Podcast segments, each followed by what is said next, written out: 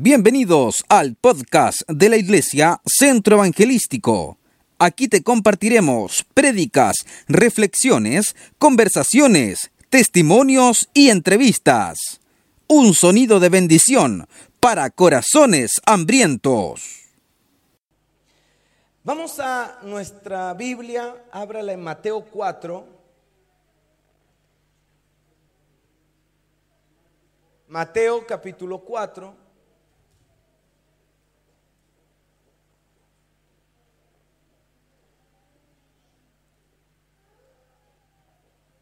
Continuaré con la serie que estamos compartiendo que lleva por título Iglesia en Misión. Digan conmigo Iglesia en Misión. Y hoy quiero hablar acerca de este versículo que es tan conocido, tan predicado, pero que vamos a volver a compartir y escudriñar un tanto en esto. Pónganme por favor el reloj. Mateo 4, 19. Y les dijo, ¿qué les dijo?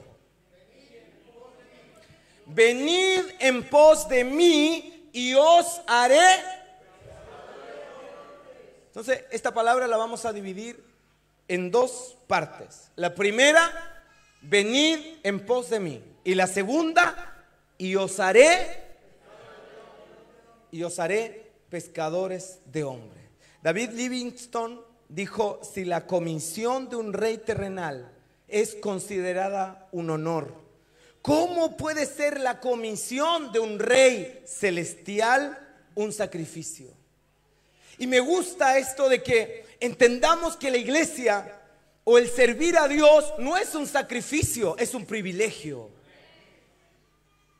Parece que no todos están tan convencidos, pero si yo estoy aquí pastoreando esta gran congregación, no es para mí un sacrificio, una tortura, un peso, sino que estoy agradecido de que Dios me haya considerado y me haya dado el privilegio y el honor de ser tu pastor. Y mi anhelo es que tú entiendas que servir a Dios no es una tortura, no es una carga, no es un pesar, no es un sacrificio, sino que es el mayor de los deleites y estamos felices de poder servir al Rey de Gloria y que Él nos haya considerado a nosotros es nuestra mayor alegría. Él tiene los mejores ángeles, ¿verdad? Él tiene el mejor de los ejércitos celestiales. Podría haberle dado la comisión de ser portero al ángel Gabriel. Él podría haberle dado la comisión de estar en multimedia a los ángeles celestiales. Él podría haber traído dos ángeles a hacer aquí toda la alabanza. Pero él decidió no considerar a los ángeles para esa comisión, sino que él dijo que la persona que calificaba para servirle en este tiempo y en esta generación eras tú. No es un ángel, eres tú. Y eso es un honor. ¿Lo entiende así o no? Y cuando hablamos de una iglesia en misión, estamos hablando de una iglesia en movimiento. Por eso la iglesia no es un lugar que se aguanta o no es algo que tengo que soportar. No me uno a la iglesia solo para venir a escuchar a un predicador. Me uno a un movimiento que está trabajando, que está actuando, que está haciendo algo. ¿Y cómo vamos a quedarnos indiferentes si en el mundo hay cuatro mil millones y medio de personas que viven sin Cristo? Cuatro mil millones y medio de personas. Y ya hay más de mil millones que ni siquiera han oído el nombre de Jesús. Nosotros estamos completamente seguros de que el nombre de Jesús nos salva, nos restaura, que el nombre de Jesús tiene poder para quitar nuestros pecados. Estamos seguros de que si morimos vamos al cielo. ¿Hay alguien aquí que está seguro de eso? Pero hay gente en el mundo que ni siquiera ha escuchado el nombre de Jesús. Yo amo la venida de Jesús. Pero mientras nosotros hablamos de la segunda venida de Cristo, hay gente que ni siquiera ha escuchado acerca de la primera. Entonces, ¿por qué somos una iglesia? ¿Por qué estamos aquí? ¿Por qué me disipulo? ¿Por qué vengo y lloro? ¿Por qué yo hago todo lo que hago? Y la respuesta a esas interrogantes es muy simple. La razón por la que tú estás aquí, el motivo por el cual Dios te llamó, es porque Él tiene un propósito para ti. Él tiene una misión para ti. Tú portas una asignación. Toca a la persona que está a su lado y dígale, despierta. No, dígaselo con voz de profeta, con cara de ángel. Dígale, despierta. Tienes un propósito. Tienes una misión. Tienes una asignación. No naciste para calentar la silla. No naciste para perder el tiempo. No naciste para vivir tras el Fortnite. No naciste para andar todo el tiempo volando como un pajarito. Naciste para que Dios te use como un arma poderosa para traer el reino de los cielos a la tierra. Hay gente aquí que tiene que entender que vamos a traer el reino de Dios a esta ciudad. Que en esta ciudad vamos a cambiar la historia. Usted tiene propósito. Usted tiene propósito.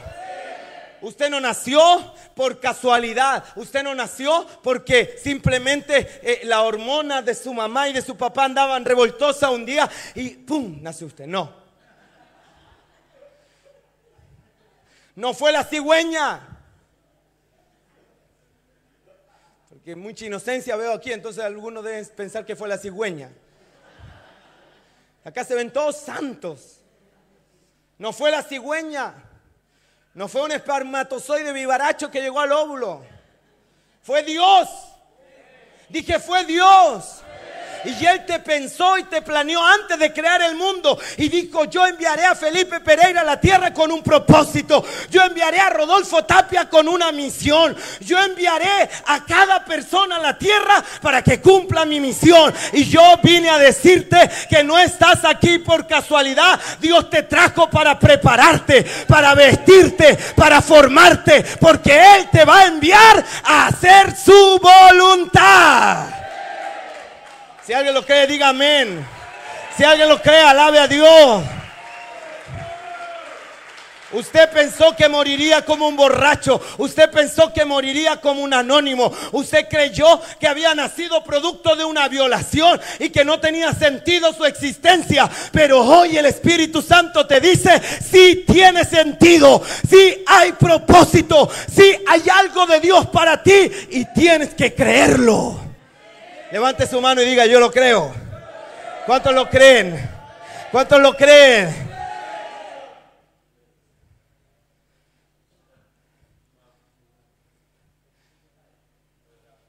No hay plan B. Está el plan de Dios para ti. Y no hay plan B. Es servir a Dios o morir. No hay una alternativa aparte. Es la voluntad de Dios para mí y nada más. Ese es el pensamiento que tú debes cargar. Y la pregunta que yo te hago en esta mañana es, ¿estás dispuesto a arriesgar tu comodidad, tu seguridad, tu tiempo, tu dinero, tu vida, con el fin de cumplir la misión que Dios te ha dado? Si nuestra misión en la tierra terminase o fuese solo llegar a Jesús, entonces el día en que conocimos a Jesús, debiéramos haber partido de la tierra.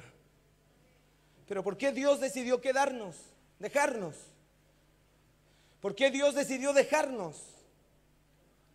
Porque no termina nuestra misión cuando conocemos a Jesús, ahí comienza nuestra misión.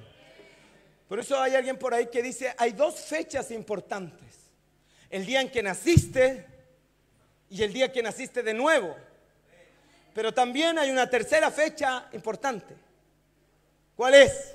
El día que entiendes para qué naciste de nuevo. Usted no nació para nada. Su vida tiene valor. Dije, su vida tiene valor. Usted nació para conocer el plan y el propósito de Dios. Dele valor a su vida. Dele valor a su vida. Asuman que usted está aquí en la tierra para continuar la misión que Dios le entregó.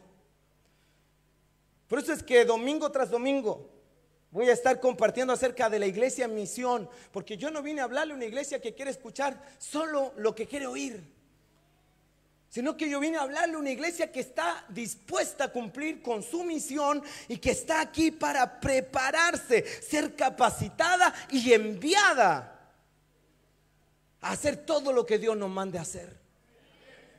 Aquí no es el pastor solamente el que puede hacer historia en esta ciudad. No es solamente un líder. Tú vas a hacer historia. Tú vas a marcar la historia. Tú tienes un llamado de Dios. Pero eso no llega por osmosis. No es que solamente vienes aquí y mágicamente va a cambiar la historia. Hay que trabajar. Hay que esforzarse. Hay que buscar a Dios. Hay que orar. Pero lo más importante, hay que obedecer. Por eso es que muchas veces me confunde el darme cuenta que nací bajo la sombra de docenas de iglesias a mi alrededor. No sé dónde usted viva, pero en donde vive le aseguro que está plagado de iglesias. Mientras que las personas al otro lado del mundo nacen, viven y mueren sin nunca haber escuchado el Evangelio de Jesucristo. Estuve en la India hace algunos años atrás y ver una iglesia cristiana era imposible. Lo único que veas eran altares con carnes sacrificadas a los millones y millones de dioses que tienen en India.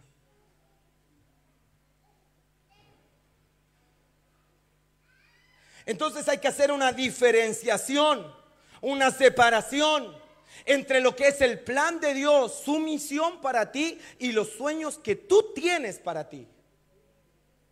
Por eso la escritura dice, mis pensamientos son más altos que vuestros pensamientos.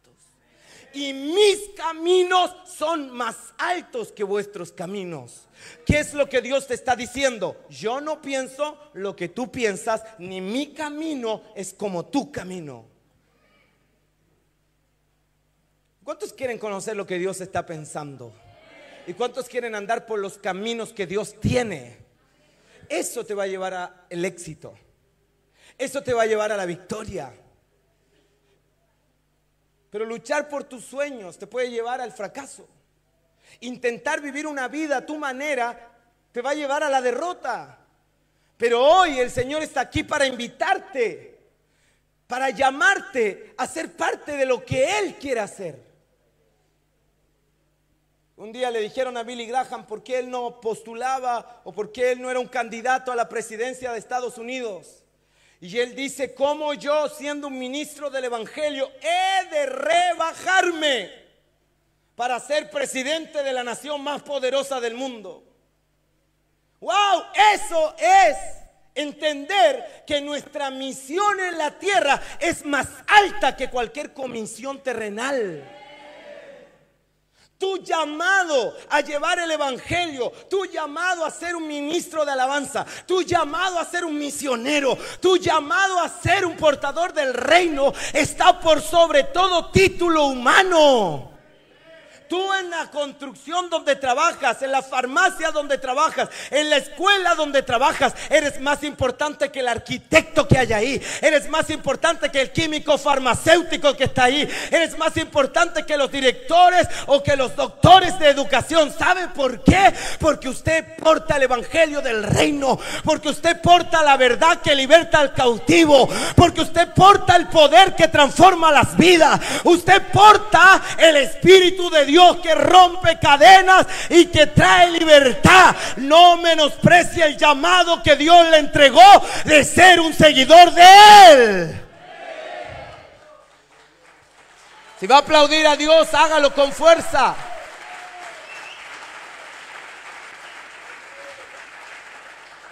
Diga conmigo, soy un embajador del reino. Deje de menospreciarse, usted vale. Usted vale.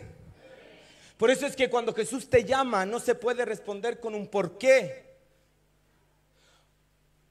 sino que se debe responder con un M aquí.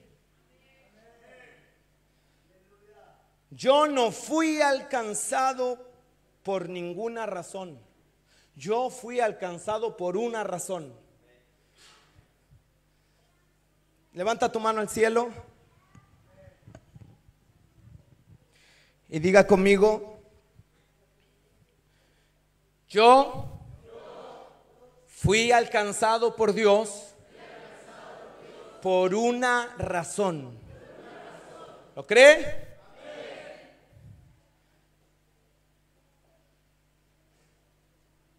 Venid en pos de mí. Síganme. Síganme. Y os haré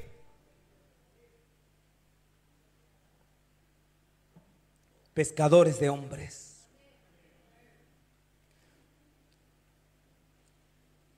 No se trata solo de un síganme y punto final. Se trata de un sígueme. Ven en pos de mí. Porque tengo un propósito para ti. Porque tengo una tarea para ti. Porque te llamé con un fin, con una meta. Y aquí yo quiero hablarte acerca de seguir a Jesús. Síganme. Y seguir a Jesús no es fácil. Seguir a Jesús no es tan simple. Pero seguir a Jesús vale la pena. Hoy algunos están aquí solo por religión. Y mi llamado es que hoy no estés aquí porque te obligaron a venir, sino porque Jesús te ama. Y Él quiere hacer algo poderoso contigo. Y tú quieres tener una relación íntima con Él y conocerlo. Seguir a Jesús es lo más contracultural que hoy podemos hacer. Porque nuestra cultura todo es odio todo es pelea. En nuestra cultura todo es rivalidad y el mensaje de Jesús es reconciliación. El mensaje de Jesús es paz. El mensaje de Jesús es esperanza. Y tú estás aquí hoy día no para seguir al pastor Rodolfo. Tú no estás aquí para seguir la iglesia centro evangelístico. Tú estás aquí porque sigues a aquel carpintero maestro de Galilea que cuando tenía 33 años fue colgado en una cruz y desde esa cruz te miró, pensó en ti y por ti decidió no bajarse y terminar la obra diciendo, consumado es. El trabajo lo acabé y ahora al fin el mundo puede encontrar en mí salvación. Por eso tú estás aquí. Y a Él es a quien tú sigues. A ese maestro de Galilea. Al carpintero. Al Salvador a la estrella resplandeciente de la mañana, al lirio de los valles, la rosa de Sarón. Tú sigues al alfa, el omega, al principio y al fin, al Señor de los ejércitos. A Él tú sigues. ¿Hay alguien aquí que sigue a Jesús? ¿Hay alguien aquí que sigue a Jesús? Pero seguir a Jesús va a traer persecución. Dice la escritura, los que quieren vivir piadosamente padecerán persecución. En tu lenguaje te digo simple, si quieres ser cristiano de verdad, te van a perseguir, te van a criticar, te van a cuestionar, hablarán de ti, te menospreciarán. Pero vale la pena. Dije, vale la pena. Piérdelo todo por Él y ganarás la vida. No importa lo que tengas que dejar atrás. Jesús es el tesoro incalculable que descubrimos y por Él vale la pena abandonarnos completamente porque Él es lo más grande y hermoso que tengamos. ¿Cuántos saben que Jesús es lo más hermoso que hay? ¿Cuántos saben que Jesús es el mejor de todos? ¿Y cuántos saben que Jesús no es un camino? Jesús es el único camino. Digan conmigo, Jesús no es un camino. Jesús es el único camino. ¿Lo cree? Por eso Jesús hoy te dice, sígueme. Y yo te quiero preguntar, ¿lo estás siguiendo? ¿Estás siguiendo a Jesús? ¿Te levantas el lunes por la mañana para seguir al maestro? Síganme. Los tiempos de Dios son perfectos. Y tú tienes que perseverar en seguir al Señor perseverar, tener paciencia. A su tiempo Él cumplirá su palabra. Pero lo que más veo yo son cristianos emocionales. Aquí no. Aquí no hay esos cristianos. En otro lado sí los he visto. Cristianos emocionales. Cristianos que viven por lo que sienten, pero no por lo que creen. Toque al de al lado y dígale, tú no eres un cristiano emocional. Tú eres un cristiano que vive por las convicciones que tiene. Y quiero rápidamente hablarte de cuatro diferencias entre emoción y convicción. Digan conmigo emoción versus convicción. Y si consideras que alguna de estas te califica como un cristiano emocional, hoy tome la decisión de ser un cristiano de convicción tan duro como el hierro, que aunque se levante el infierno y te persiga, tu convicción de que Jesucristo es el Señor, nada ni nadie te la pueda robar. Aunque se levante el infierno y mil demonios, usted sigue adelante porque sabe en quién ha creído. Aunque venga todo el mundo a su contra, usted no se rinde, no se cansa, no se queda en la casa un domingo por la mañana, sino que usted se pone de pie cada día y dice, si Él perseveró y murió en la cruz por mí, yo no no haré menos por él. Sea un cristiano de convicción. ¿Está aquí? Un cristiano emocional o la diferencia entre un cristiano emocional es que la emoción es temporal y la convicción es permanente. Digan conmigo, la emoción es temporal, la convicción es permanente. Entonces, usted puede estar feliz un día y va a andar predicándole a todo el mundo. Y si usted vive de emociones, cuando ande triste no le va a predicar a nadie. Si usted vive de emociones, cuando usted se sienta bien va a venir a la iglesia a servir. Si usted vive de convicciones, aunque tenga el mundo en su contra, usted va a venir a la iglesia a servir porque sabe que servir a Dios es lo mejor. No sea un cristiano emocional, porque si no, el fuego que tiene será temporal. La pasión que tiene será temporal, se le va a acabar. Por eso es que vemos tantos cristianos que viven parece que arriba de la nube y con la llama ardiendo y con la paloma sobre el hombro y viven todo hoy una pasión y uno dice, oye ese hermano, viste cómo adora, viste ese hermano cómo predica, la pasión que tiene, hoy qué tremendo. Y al año vuelves a esa misma iglesia y ese hermano ahora está sentado en un rincón, ahí como quedándose dormido, todo lateado, no levanta las manos y uno dice, ¿qué le pasó al hermano Pedro? No hay ningún Pedro aquí, ¿verdad? Hermano César, único. ¿Qué le pasó? Si hace un año atrás ese hermano creía que era más poderoso que Pablo. Y ahora es nada. Porque ese cristiano vive por emociones, pero no por convicciones. Y yo quiero que tú entiendas, no vienes a la iglesia a adorar a Dios por cómo te sientes, vienes a la iglesia a adorar a Dios por lo que Él es. Y si estás enfermo, Dios sigue siendo Dios. Y si estás sin plata, Dios sigue siendo Dios. Y si te echaron del trabajo, Dios sigue siendo Dios. Y si tu matrimonio está en crisis, Dios sigue siendo Dios. Pastor, es que perdí el auto, me quemaron la casa, pastor, perdí el trabajo. Eso no interesa. Mientras Dios esté en su trono, levanta tus manos, abre la boca y adórale, adórale, adórale, porque Él es digno.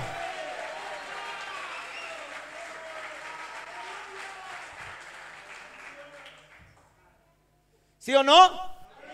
Por eso es fácil detectar a los cristianos a los jóvenes cuando se ponen de novio. Porque vienen al culto y andan más felices que nunca. Aleluya, pastor. Yo toco la batería, le toco la guitarra. Terminó con la noviecita al mes. No, no tengo el llamado a la batería, pastor. Gracias.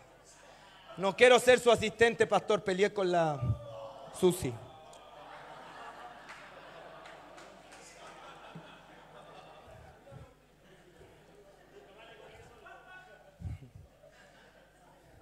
No, pastor, no quiero, es que no sabe cómo me ha ido en el trabajo. He vendido poco folleto.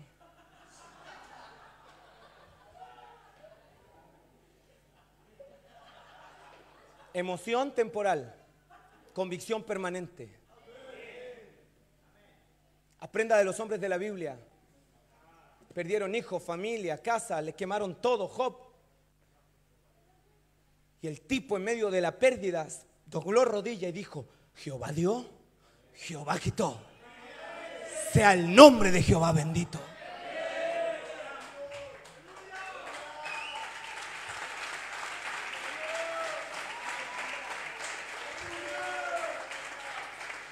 Voy a seguir a Jesús no por emoción, sino que por... Diga conmigo, yo voy a seguir a Jesús por convicción, no por emoción. Por eso es que hay cristianos sentimentalistas. Ay, no me saludó el hermano, no voy más a esa iglesia. El pastor hoy día nos retó del púlpito, me cambio de iglesia. Me voy a otra. Pero llegan aquí, gente, pastor, Dios me envió un ángel, aleluya. Y me dijo que esta era la iglesia para mí y aquí me quedo hasta que, hasta que me saquen en un cajón, pastor. A los dos meses lo puse en disciplina y se fue. ¿Qué fue? ¿Convicción? No. Porque hay gente aquí que yo sé que Dios la ha probado y yo también los he probado. Y en momentos le he dicho, la puerta es grande, váyase. Pero hay gente aquí que a pesar de que yo le he dicho, si usted no quiere estar aquí, váyase. Ellos han sabido que Dios les dijo que debían estar aquí. Y aunque el pastor les diga que se vayan, aunque la gente le diga que no estén, ellos han decidido permanecer porque están convencidos de lo que Dios les dijo. Hay alguien aquí que dice gloria a Dios. Entonces mire al de al lado y dígale, aunque no me saludí más, aquí me vaya a ver hasta que Dios me mande a predicarle a África, a Asia, a la China. Pero de aquí no me sacan mientras Dios no me diga lo contrario.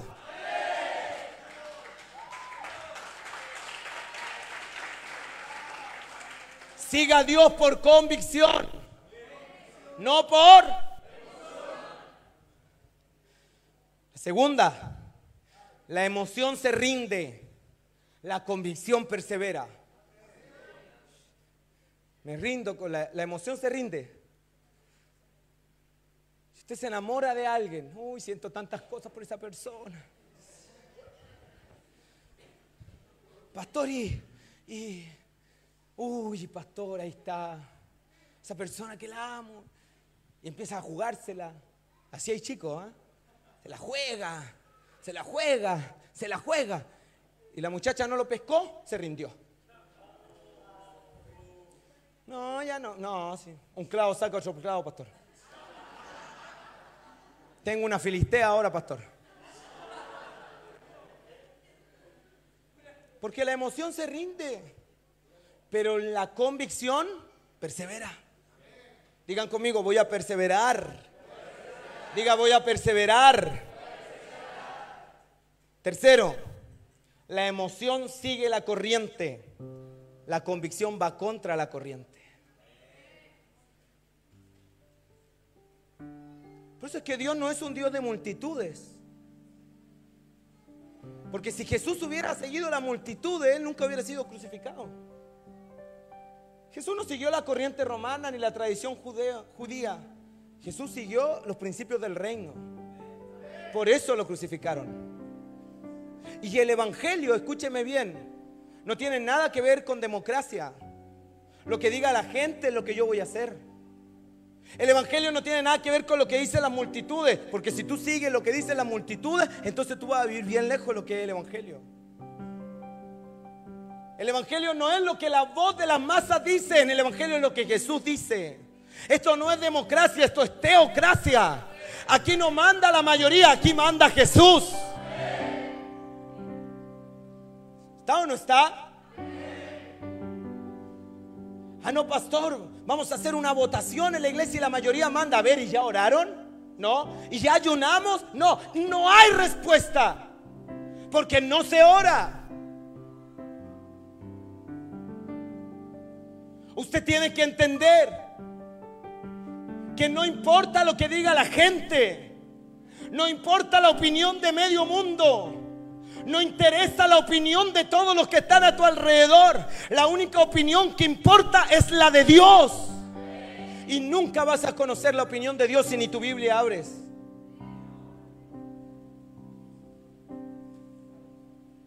La emoción sigue la multitud, sigue las masas. La convicción va contra la corriente. Pero tú, ¿por qué piensas así? Ven, sigue la masa, sigue la multitud, sigue la corriente. Hagamos lo que todos hacen. Por eso es que la mayoría de los que está aquí un día probó el cigarro. Por eso es que la mayoría de los que están aquí un día fumó marihuana. Por eso es que algunos de los que está aquí algún día se emborrachó por primera vez. ¿Por qué? Porque había una manga de zángano a su alrededor diciéndolo, pruébalo, pitea, no te va a pasar nada. Ya todos lo hicimos. ¿Y cómo todos lo hacemos? ¿Y por qué no hacen lo que todos hacemos? Y usted se dejó guiar por las multitudes, por la opinión de la gente. Y llegó un momento en que estaba atrapado en los vicios. ¿Es así o no es así? Por eso eduque a sus hijos con convicción. Porque sus compañeros, cuando su hijo vaya en primero segundo medio, le van a decir que pierda la virginidad. Total, todo el curso ya la perdió. Que vea pornografía. Total, todo el curso ha visto pornografía. Que haga cualquier cosa. Total, todos lo hacen. Pero si usted forma a su hijo con convicción, su hijo le va a decir a ese curso, aunque todos lo hagan, yo no lo haré porque yo sigo a Jesucristo de Nazaret.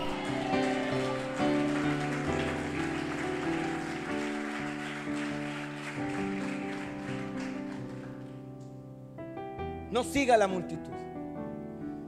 Obedezca a Dios.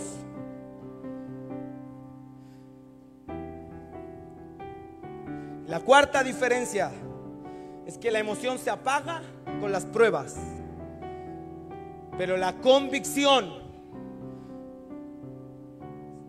aumenta con las pruebas.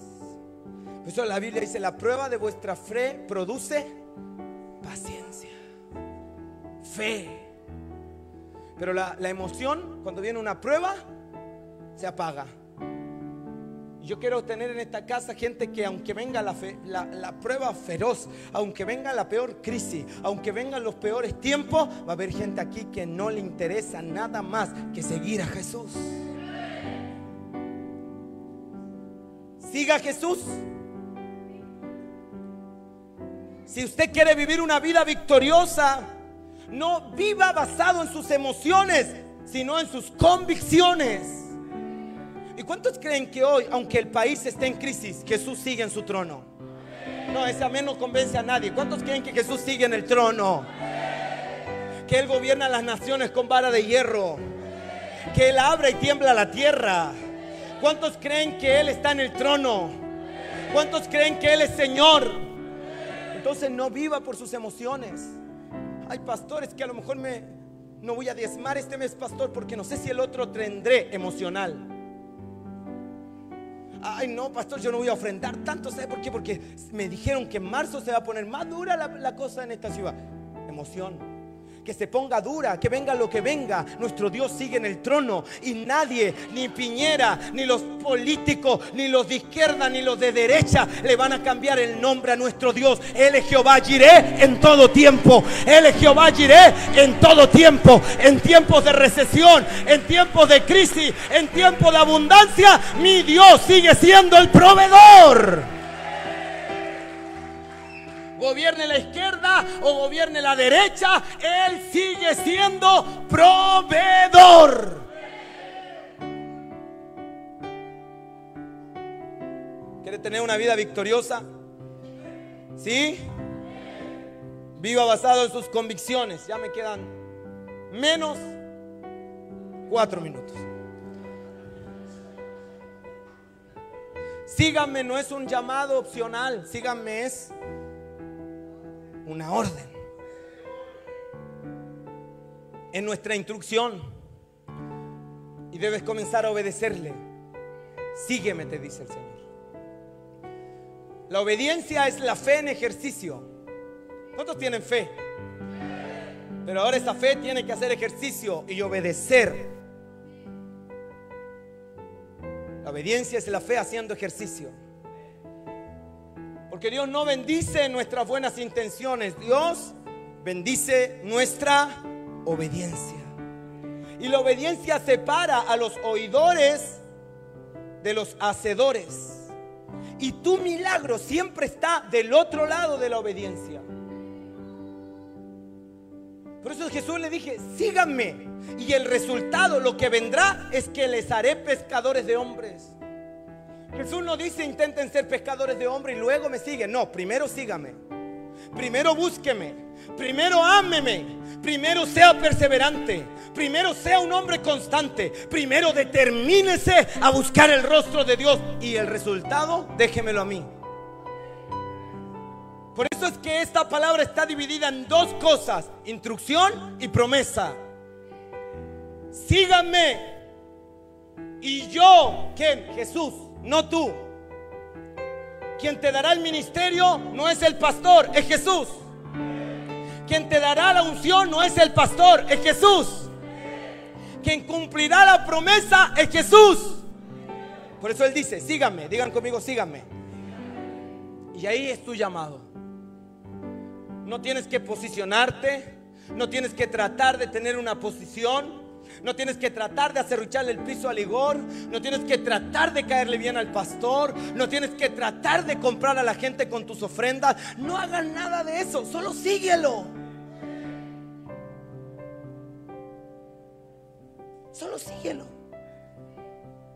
¿Y quién hará lo otro? Es Él. Quien te va a levantar. Quien te va a respaldar. Quien te va a ungir. Tú lo sigues tú lo sigues. Y Él hace el resto.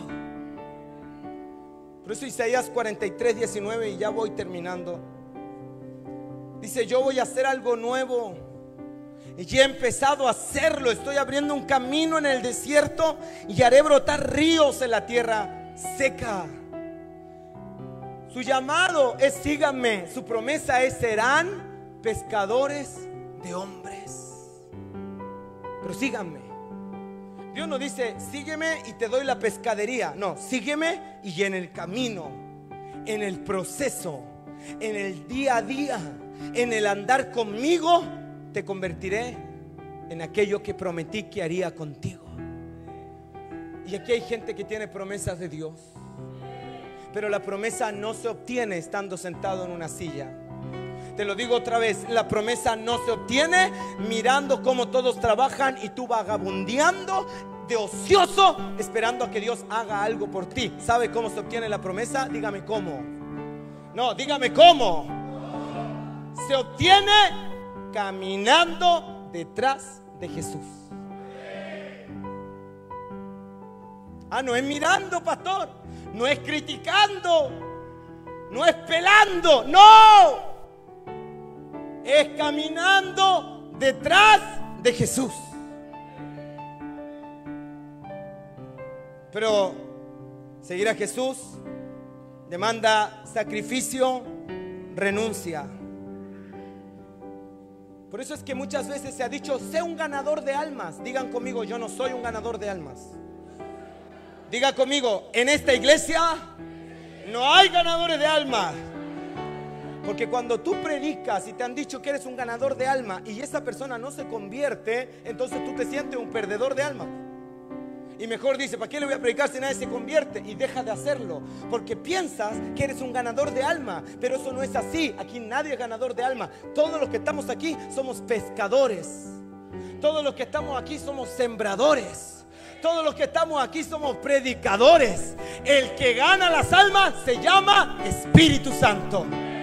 Él convence a los pecadores. Él les muestra su pecado. Yo solo predico y que Jesús se los gane para Él. Que el Espíritu Santo haga el trabajo de convencerlo. Yo hablaré de Jesús. El resultado se lo dejo al Espíritu de Dios. ¿Está aquí? ¿Está aquí? Por eso es que es imposible que una persona que siga a Jesús no logre alcanzar el propósito que Dios tiene. Pero tienes que tener convicción, no emoción. Un hombre en misión, un hombre que entiende que tiene que estar en movimiento, no puede vivir de emociones. Porque te vas a sentir bien, vas a la iglesia. Te sientes mal, no vas. Sientes bien, vas a evangelismo. Te sientes mal, no vas. Tienes una discusión en tu casa, no sirves. ¿Está todo bien? Entonces sirves. No. Mira, yo te quiero mostrar un video de un testimonio que impactó mi vida. El pastor Kim. Digan conmigo, pastor Kim. ¿Conoces al pastor Kim? ¿Qué va? Sin, casi nadie lo conoce. Él fue un pastor en el lugar más peligroso del mundo para los cristianos. ¿Sabes cuál es ese lugar? Corea del Norte. Según la organización de mártires, la voz de los mártires, Corea del Norte es el lugar más peligroso para los cristianos en todo el mundo. Y hay una historia recogida, verídica, del pastor Kim en 1950 Conocemos esta historia por testimonios de gente que salieron de ese lugar y por un periódico nacional que decía, por fin hemos erradicado la superstición cristiana de nuestra Corea del Norte. Es una historia real. El pastor Kim tenía 30 feligreses y se reunían en una alcantarilla. Escúchame, una alcantarilla no tenían focos, no tenían música, no tenían un escenario, solo tenían una Biblia para 30 y ellos se reunían en esa alcantarilla para leer la Biblia juntos, para orar mientras las ratas pasaban por ahí, mientras los excrementos pasaban por ahí. No había una música de fondo, no había una luz agradable, no era un lugar confortable, ni te daban café para hacerte sentir bienvenido, solo una Biblia. Y 30 personas hambrientas de Dios, casi sin levantar la voz, oraban y adoraban a Dios para no ser descubiertos. Debajo de una carretera, en una alcantarilla, hasta que el gobierno decidió hacer unas obras de remodelación y pasando una grúa por encima de ese lugar, una apisonadora, no sé cómo se dice aquí, pesa toneladas, es para allanar la carretera. El techo se desprendió y descubrieron a estos 30 cristianos en medio de una reunión de oración. Entonces tomaron al pastor Kim y a sus ovejas y lo llevaron a la plaza central de Corea del Norte.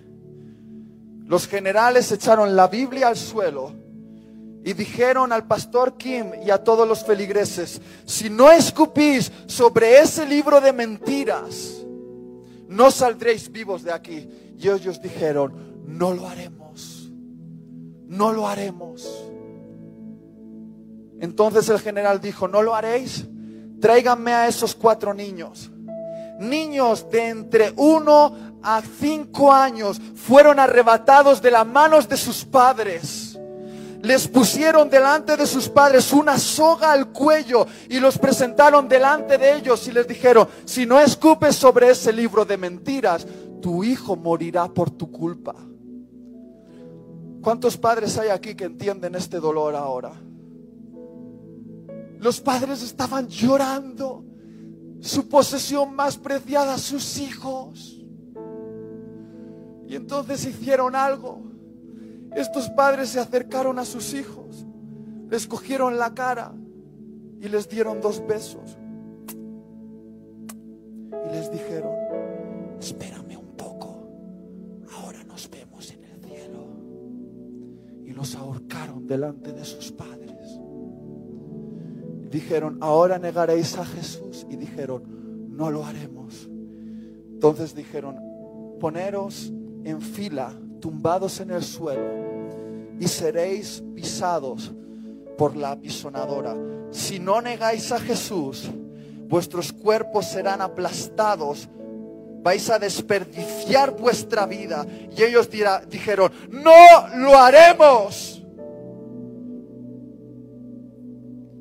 El sonido de la pisonadora se oía en ese lugar, amenazante. Y dice la historia que entonces los cristianos empezaron a cantar. Y no sabemos qué cantaron, pero quizá cantaron una canción como esta. Mi corazón entona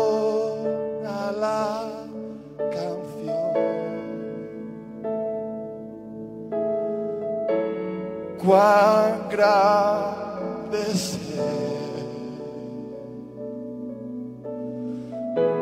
cuán grande ser. Y el general decía, callaros, dejar de cantar, pero ellos cantaban más fuerte. Mi corazón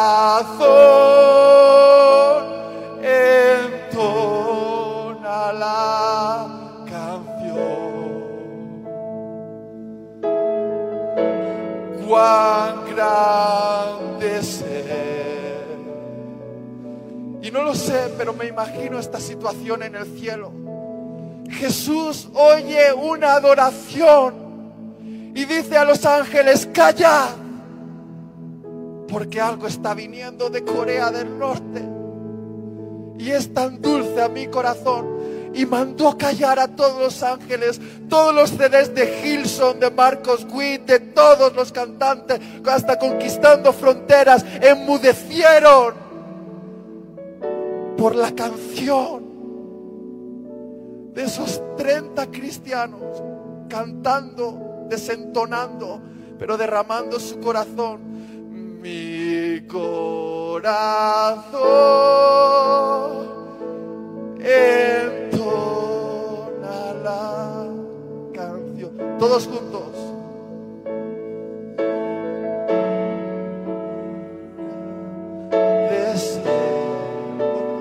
Cuán grande es Cuán grande es Mi corazón, vamos.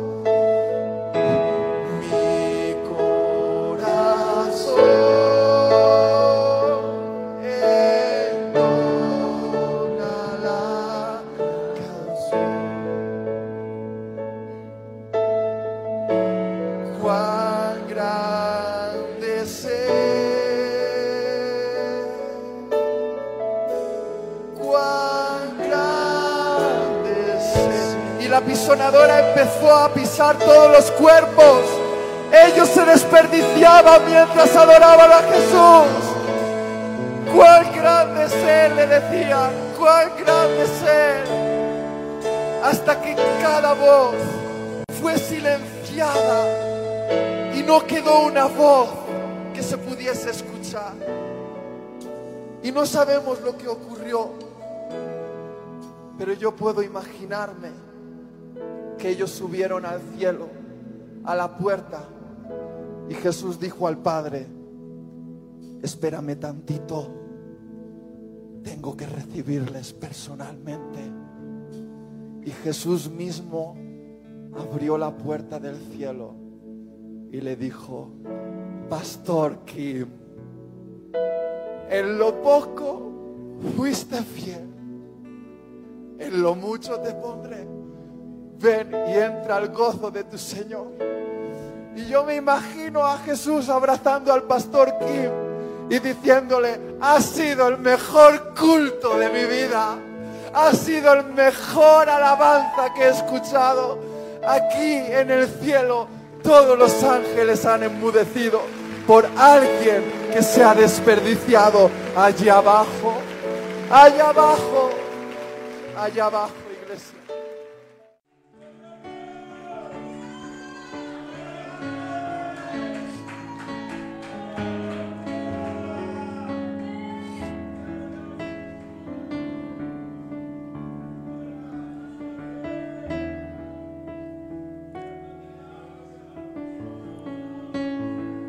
Cristianos de convicción.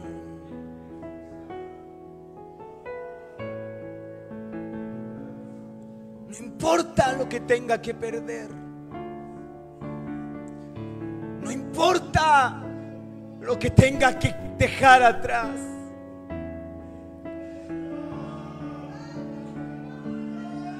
Yo te voy a seguir porque tú me salvaste.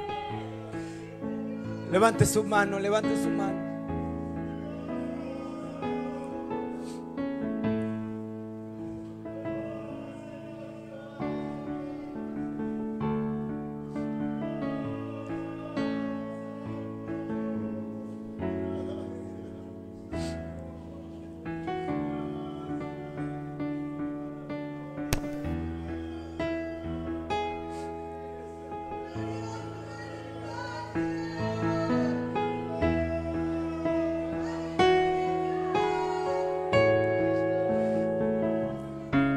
Adórele porque Él es digno, adórele porque Él es digno.